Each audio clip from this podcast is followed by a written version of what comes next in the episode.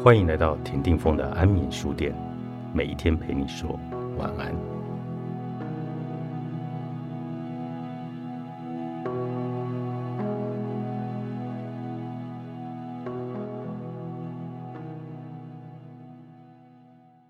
从危机发生时，甚至是预知危机即将发生时，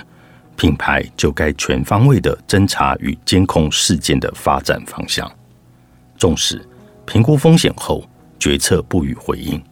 仍要持续观察市场消息与论坛风向的变化，如决议跟进事件的发展，积极回应后也不能掉以轻心，务必亦步亦趋的切实执行，到最后各方圆满之时。于此过程中，可以同步执行改善计划，实则改善品牌缺失之处，以免重踏覆辙，做好准备。等时机成熟，便能重新与媒体及市场沟通品牌优化阶段的成果，反转劣势的同时，也能够再造品牌的形象。原则上，侦查有三大方向：各式媒体、社群论坛与竞争品牌。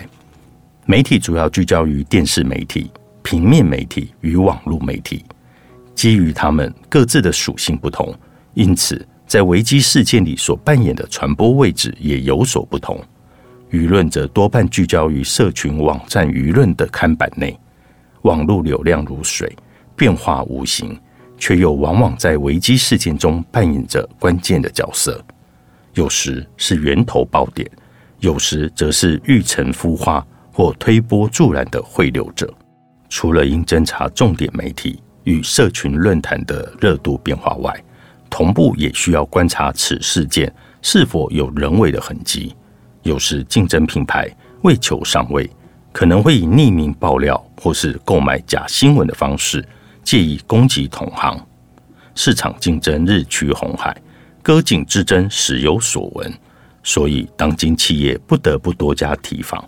在危机处理的过程中，也时常会看到借机蹭流量的品牌或小编，也提醒大家。流量如水，水可载舟，亦可覆舟。如果要跟风敏感的议题，还是建议事先评估后审慎为之。每一次的危机事件，其实都是对企业做了一次健康检查。在面对健康检查报告里的满江红数字，你会正视问题的存在，还是做完就算把它丢在一旁呢？如果在每一次危机事件发生后，企业都不愿面对问题，找出成因加以改善，那就是辜负了上天给我们强化自己的机会。反之，若我们有幸得以从每一次的危机中来学习，就像身体一次一次的抵御病毒的入侵，将会让自己更具备抵抗力，整体的运营能力也会更加提升。也因此，在每一次危机处理的过程中，我们应当虚心以对，事出必有因，针对问题发生的原因与流程加以改善，来变革，才会有助于企业不会重踏覆辙。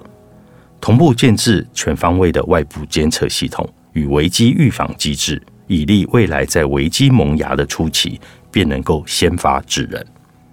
在危机事件的过程里，品牌主理人要尽可能减少负面的新闻曝光。甚至让不实报道下架消失，但切记不要急于表现，让子弹飞一回，等舆论平息后再行安排。但这一段时间并不会空过，企业唯有真实改变，才能让消费者有感改善，有感也才能够再次产生连结，再次信任，再起东山。开爷教你危机公关，演上对策。作者：凯爷，唐元俊，时报出版。